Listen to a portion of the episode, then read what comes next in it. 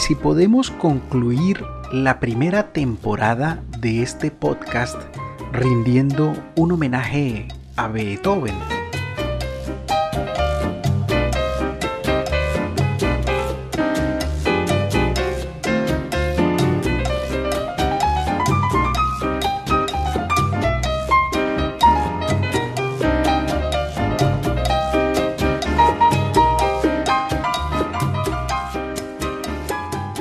Tal, amables oyentes de este podcast llamado Música con una sonrisa, donde siempre les decimos que lo clásico no debe ser aburrido? Mi nombre es Eric Montes y yo los estoy saludando como siempre desde la ciudad de Bucaramanga, en Colombia. Y hoy vamos a cerrar la primera temporada de nuestro podcast recordando la música de un Beethoven más maduro en el episodio anterior habíamos dejado la historia de Beethoven en el momento en que iba a estrenar la quinta sinfonía. Era un Beethoven abatido, frustrado por sus frecuentes fracasos amorosos, decepcionado porque su confianza en los cambios propuestos en Francia en la Revolución Francesa parecían no prosperar tras esa declaración de Napoleón de proclamarse emperador un Beethoven limitado por la obligación de criar a sus hermanos ante la prematura muerte de sus padres, un Beethoven desesperado por una sordera que iba creciendo y que lo hacía sentirse diferente.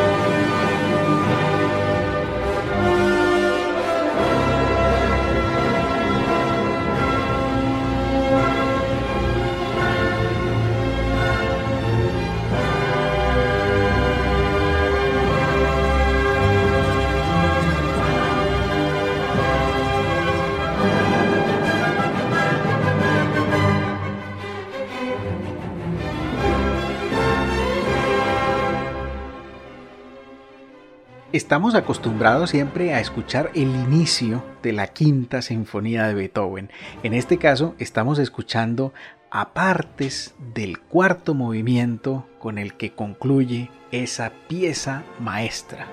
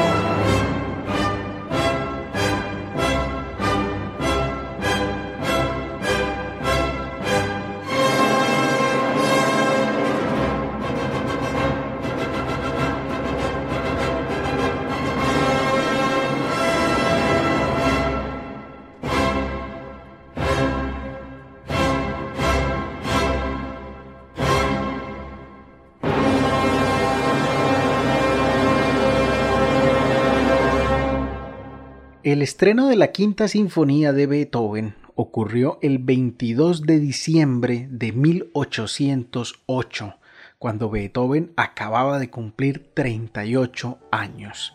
Aquella fue una noche especial para la historia de la música. Vamos a escuchar a continuación algunos apartes de otras obras que también se estrenaron esa noche de 1808 junto a la Quinta Sinfonía. Primero, un concierto que se estrenó en aquel momento, el concierto para piano y orquesta número 4, que aquella noche fue interpretado por el propio Beethoven. Escuchemos.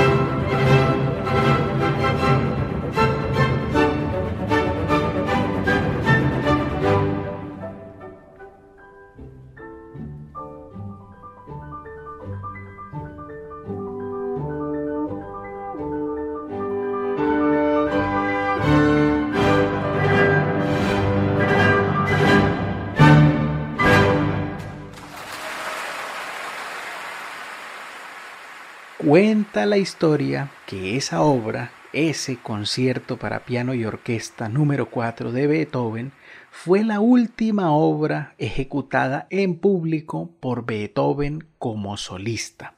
Aquella noche también hubo una improvisación de Beethoven en el piano y se presentaron partes de una de las misas de Beethoven, no de la misa solemnis que aún no se estrenaba, se presentó la quinta, como decíamos, pero también la sexta sinfonía. Curiosamente, la sexta sinfonía en el programa se ubicó antes de la quinta, es decir, que aquí aparece también un dato curioso de que la sexta sinfonía de Beethoven se estrenó antes que la quinta, bueno, unos minutos antes. ¿eh? La sexta sinfonía de Beethoven es otra de las que tienen nombre. Bueno, para recordarlo fácilmente, aquellas que son múltiplo de tres la número 3, que es la heroica, la número 6, que es la pastoral, y la número 9, que es la coral. A continuación vamos a escuchar un fragmento de la Sinfonía Pastoral, la sexta Sinfonía de Beethoven, una obra que muestra ese gran aprecio que tenía Beethoven por la naturaleza.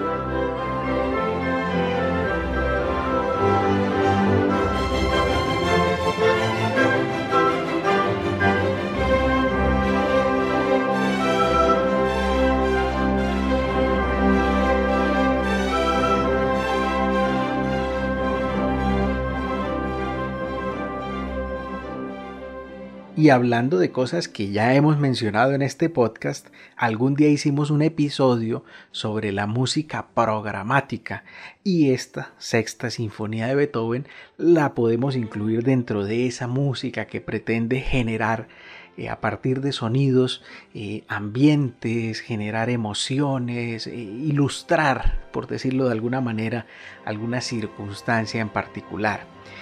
Una de las innovaciones que Beethoven tuvo con esta sexta sinfonía fue ampliar la configuración que las sinfonías tenían de 4 a 5 movimientos. Eso nunca había ocurrido.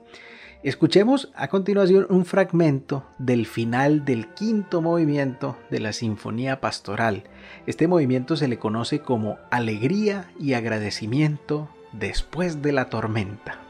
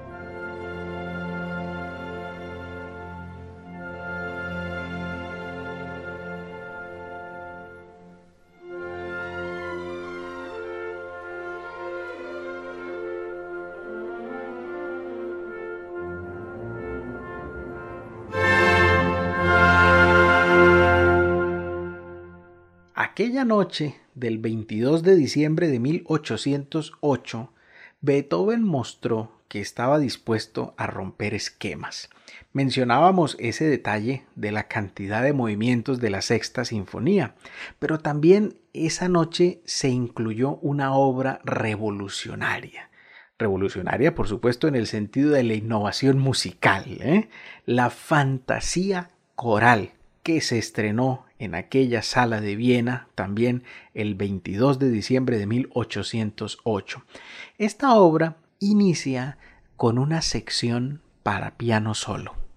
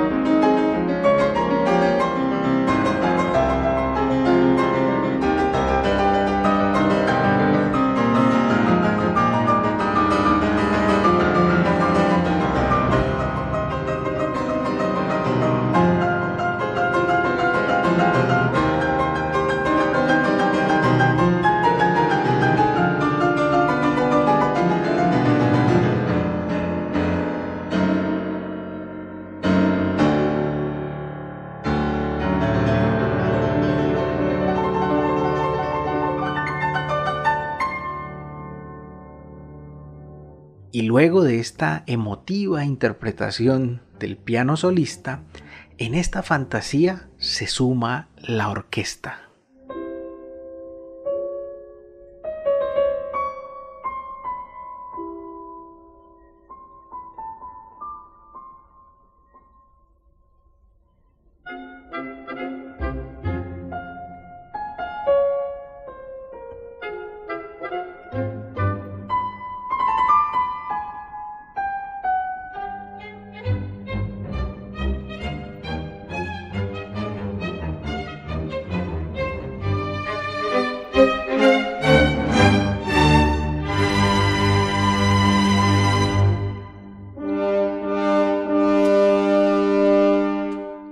Supuesto que una fantasía coral debe su nombre a la presencia masiva de voces. ¿eh? Este es el final de la fantasía coral.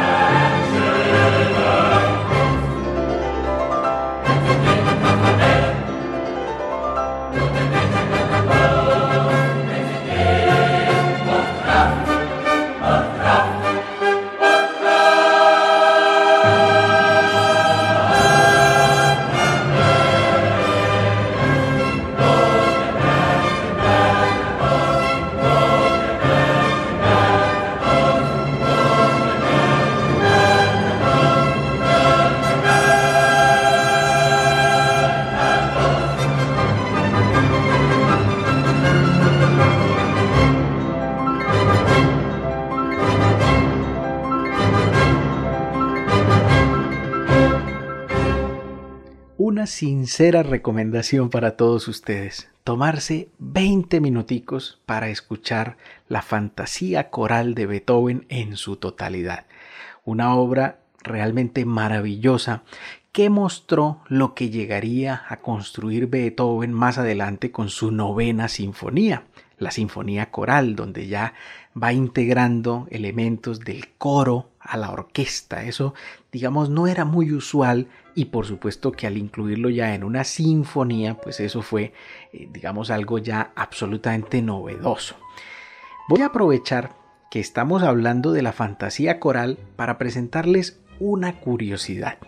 Y es que en varios momentos de esta obra, de la fantasía coral, llega a advertirse una melodía que muchos aseguran que es la versión primitiva de la melodía que sería usada por Beethoven en la famosa Oda a la Alegría de la novena sinfonía. Escuchemos esa, digamos, primitiva versión de esa famosa melodía.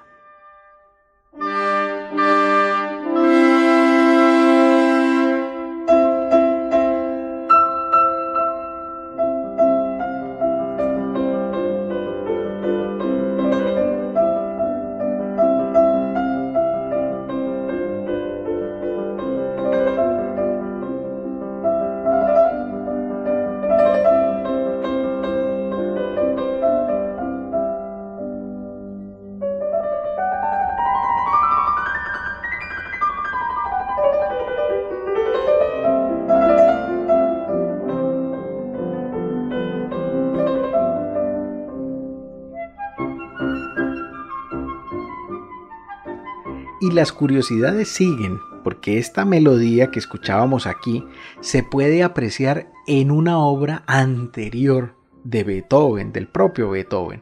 Recordemos que la fantasía coral fue estrenada en 1808.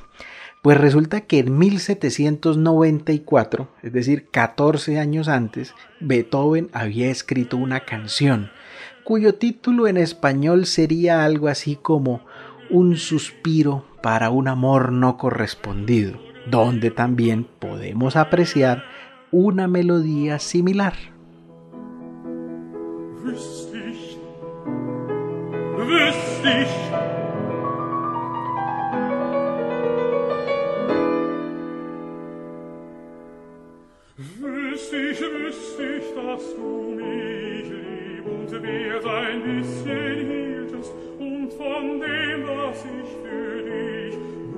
ein hundert Zeichen fühltest, dass dein Dank hübsch meinem Gruß halben Wegs entgegen.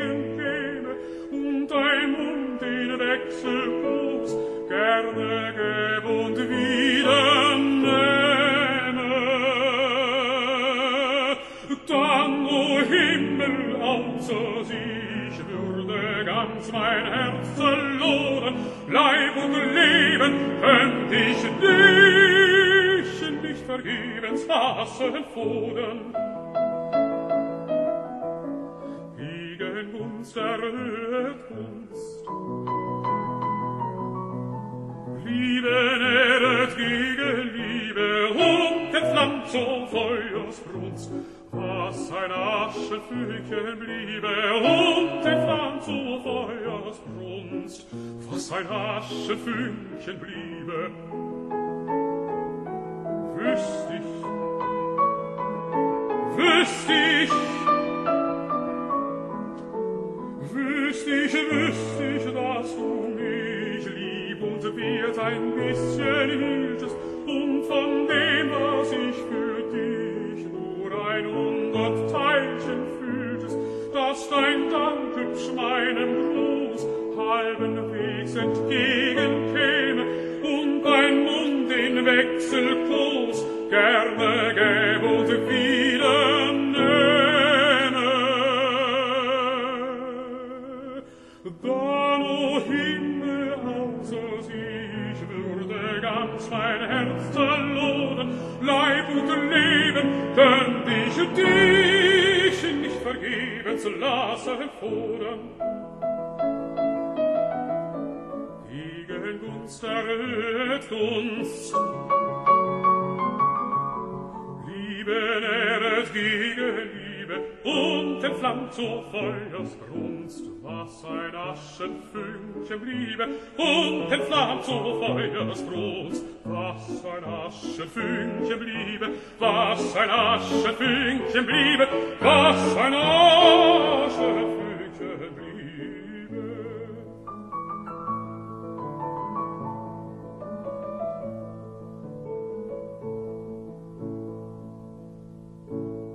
Y algunos historiadores le suman un detalle más a, este, a esta anécdota de lo que sería el origen de la música o de la melodía de la Oda a la Alegría de la novena sinfonía de Beethoven. Resulta que si nos vamos a la música de Mozart, podemos encontrarnos una pieza muy similar. El gran Mozart componía en 1775 esta obra llamada Misericordias Domini.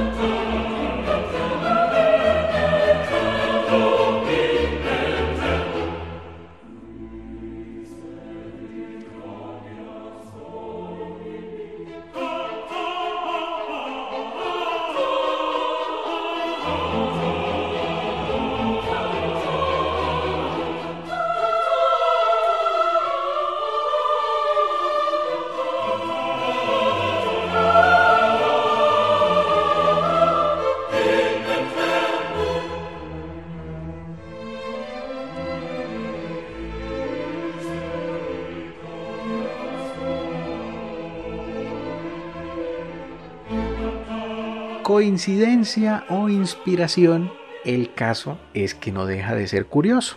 Y bueno, ya que estamos en la sección de curiosidades, quiero presentarles una auténtica maravilla que personalmente me lleva a pensar que Beethoven no solo sentó las bases de la música del siglo XIX, porque a Beethoven se le considera precisamente un músico de transición entre lo que ocurría en el siglo XVIII, que era el clasicismo, el periodo clásico, y el siglo XIX, que fundamentalmente fue la época del romanticismo, sino que la obra de Beethoven trasciende. Y vamos a escuchar a continuación una obra que perfectamente podría pasar por ser una obra compuesta en el siglo XX, dentro de los sonidos del ragtime o del boogie boogie o del swing. Se trata de la sonata número 32, la última sonata para piano compuesta por Beethoven en el año 1822. Uno está escuchando una obra de Beethoven con un piano digamos muy romántico por supuesto, y de pronto siente que interrumpe aquí un sonido de jazz, un sonido de ragtime, no sé, pareciera que eh, se hubiera cruzado la, la música con otra estación de radio donde estaba sonando Scott Joplin o donde estaba sonando George Gershwin o algo por el estilo. Disfrutemos de esta maravilla.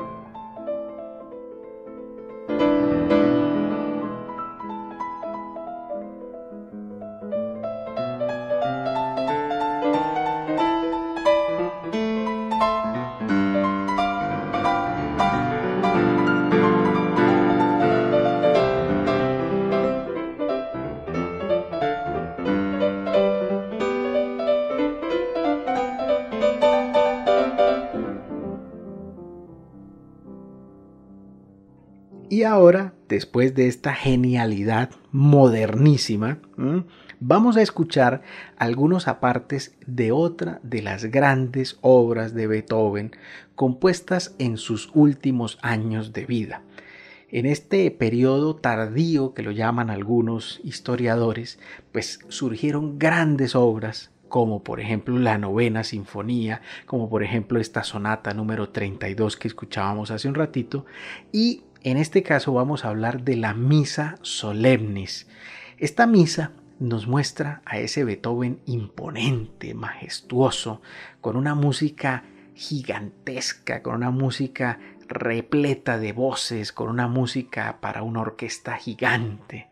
Ya en este podcast habíamos hecho hace varios meses un episodio sobre las misas y en este caso vamos a escuchar algunos apartes de la misa solemnis, más concretamente de esta parte conocida como el credo.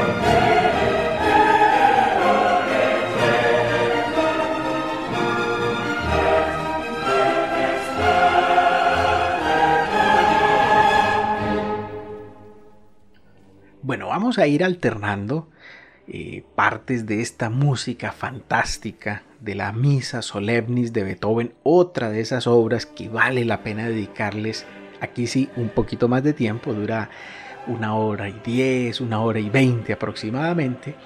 Vamos a ir alternando esta música con algunos datos importantes acerca de la vida de Beethoven. Primero, vamos a hablar un poquito de su lado humano. Beethoven siempre quiso tener una familia. Ya contamos cómo la pérdida de sus padres fue un hecho que lo obligó a renunciar a muchas posibilidades precisamente por el bienestar de sus hermanos. Sus hermanos se llamaban Nikolaus Johann y Caspar Karl.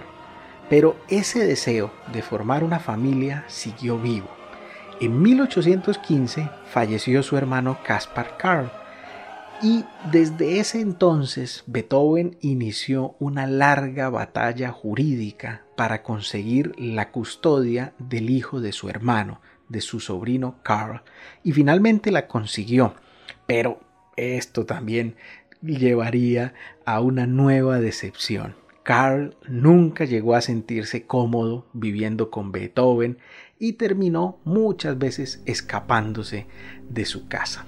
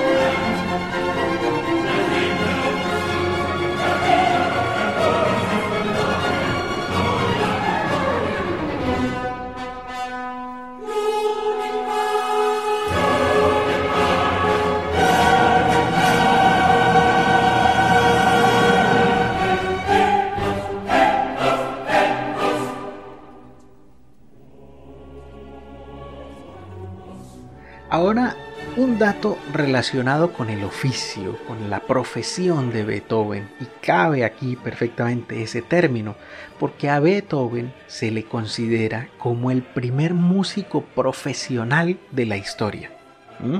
Hasta entonces, lo usual era que los músicos fueran empleados de algún noble, de algún monasterio, empleados de un castillo, de un conde, de un príncipe, etcétera, etcétera, etcétera. Ese era el caso de Haydn, de Mozart, de Bach, de Vivaldi y de todos los que existieron antes de la época de Beethoven. Pero a partir de Beethoven fue usual que existieran músicos que vivieran de dar conciertos y de vender partituras. ¿eh? Y de hecho, eh, pues digamos, mucha de la, digamos, del sostenimiento de Beethoven se debía a eso. Bueno, también recibía aportes de los nobles de la época, pero no era a manera de un contrato donde tuviera una obligación, sino era como una especie eh, de, de, de donación que le hacían los nobles de la época. Dice la historia que Mozart fue un hombre que murió muy pobre y que los eh, nobles de Viena pues dijeron, hombre, perdimos a este hombre, eh, la, la, situación económica de él al final fue muy, muy difícil, vamos a ayudarle a este otro que viene aquí que es Beethoven. Y dice la historia pues que digamos los nobles de Viena mensualmente le daban a Beethoven un dinero, pero ya en otra condición, no en la condición de obligación, ¿sí? como ocurría eh, con Mozart, con Bach, etcétera, etcétera, sino ya en otra condición. De hecho, Beethoven llegó a ser considerado como toda una celebridad de la época. Beethoven hacía conciertos que atraían a enormes cantidades de público. Eso antes no era lo usual, porque pues, lo normal era que Bach, por ejemplo, estrenara una de sus obras en una, en una, en una casa de campo de sus patronos, en el castillo, en un sitio privado. Pero ya a partir de Beethoven, la música empieza a convertirse en un fenómeno de masas. Y luego de Beethoven, ya en el periodo romántico, pues fue común empezar a encontrarse con músicos virtuosos, músicos que daban ya grandes conciertos en público. Y hay por ejemplo, nombres como el de Paganini, que era un gran virtuoso del violín, o Liszt, que era un gran virtuoso del piano, y que empezaron a vivir de eso, vivir de dar clases, de dar conciertos, de vender partituras. Por eso a Beethoven se le considera también en ese sentido como el hombre que profesionalizó el oficio del músico.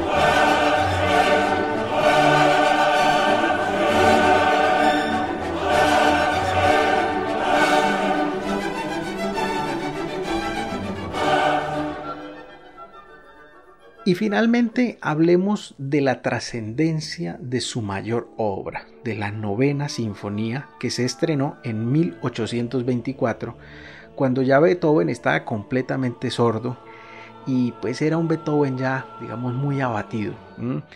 Cuenta la historia también que en el estreno de la novena sinfonía, y bueno, esta es una historia que todo el mundo cuenta, pero creo que es apenas normal que yo la repita acá, eh, Beethoven eh, dirigió la orquesta, o por lo menos se paró enfrente de la orquesta, pero como él no escuchaba, eh, no se percató que al finalizar la, ejecución de la novena sinfonía, ya había una ovación gigantesca de parte del público y cuentan que pues fue una de las de las cantantes que se acercaron a él y le dijeron maestro lo están aplaudiendo le indicó y ahí fue donde Beethoven se dio cuenta de ese hecho. Pero bueno lo que quería hablar yo en esta parte digamos en esta parte ya final es que eh, esa obra esa novena sinfonía de Beethoven es una digamos es un hito dentro de la historia de la música es tan importante esa obra, por ejemplo, que la Oda a la Alegría, esa parte del, cuarto movimiento de la novena sinfonía de Beethoven, hoy en día es el himno de la Unión Europea. La novena sinfonía fue también la obra que se interpretó en el concierto que se hizo tras la reunificación de Alemania después de la caída del muro de Berlín. Como dato curioso también dicen por allí que los discos compactos, los populares CDs o CDs, como le dirán cada uno en su país, iban a ser fabricados o fueron diseñados originalmente para tener una capacidad de 60 minutos, de una hora, pero los, eh, digamos, los directivos de Sony, que fue la empresa que, generó ese, ese diseño, eh, sugirieron ampliar la capacidad a 74 minutos precisamente para que en un CD cupiera completa la novena sinfonía de Beethoven. Es decir, que, es una obra que trasciende, una obra que representa un antes y un después en la música. Por supuesto que después de Beethoven pues vinieron más músicos que ya hicieron crecer aún más la orquesta, que le metieron muchísimos más eh, cantantes en un coro, como en el caso de Mahler, pero Beethoven fue todo un iniciador de un gran movimiento eh, de la música, eh, de un gran cambio en los estilos. Y bueno, creo que no habría mejor manera de cerrar esta charla sobre Beethoven que con un fragmento precisamente de la novena sinfonía.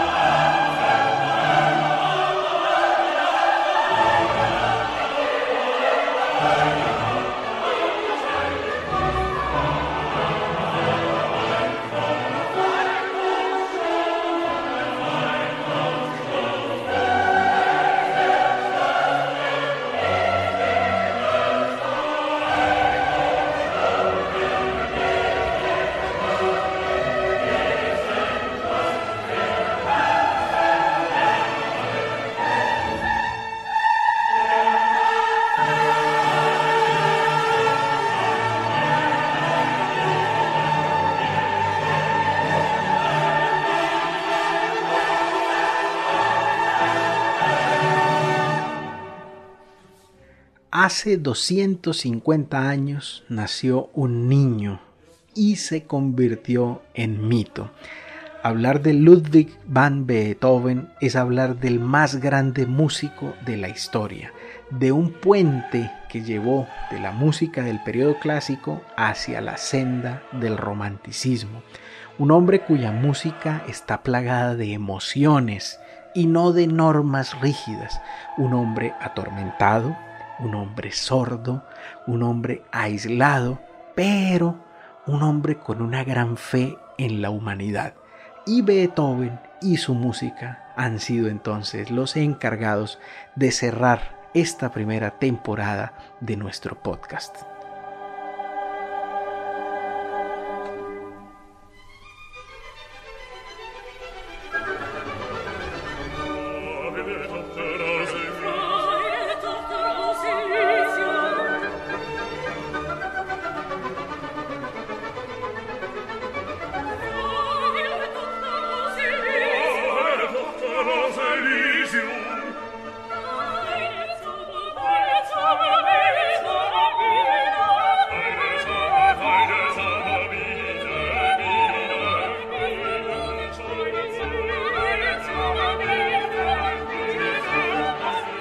Muchísimas gracias amigos y amigas, gracias por permitirme acompañarlos durante este difícil año 2020. Este podcast venía gestándose desde hace ya bastante tiempo y curiosamente fue en el mes de marzo de este año 2020 cuando me atreví a subir a internet el primer episodio sin siquiera llegar a imaginar que vendría una pandemia que nos obligaría a cambiar tantas cosas de nuestras vidas.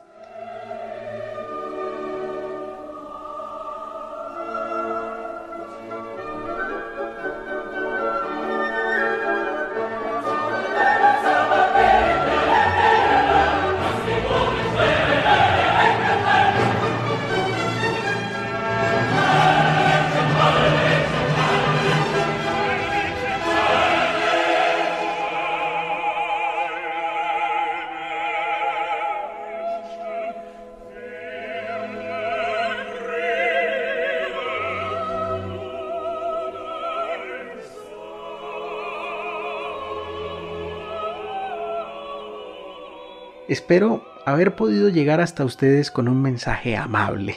Espero haber motivado en todos un interés por esa música maravillosa que está ahí disponible junto con muchas otras músicas. Y bueno, también espero que nos reencontremos el próximo año. Aspiro que el día primero de febrero del 2021, ojalá ya habiendo superado esta horrible situación mundial, podamos iniciar una nueva temporada de este podcast para seguir descubriendo que lo clásico no debe ser aburrido. Mil y mil gracias.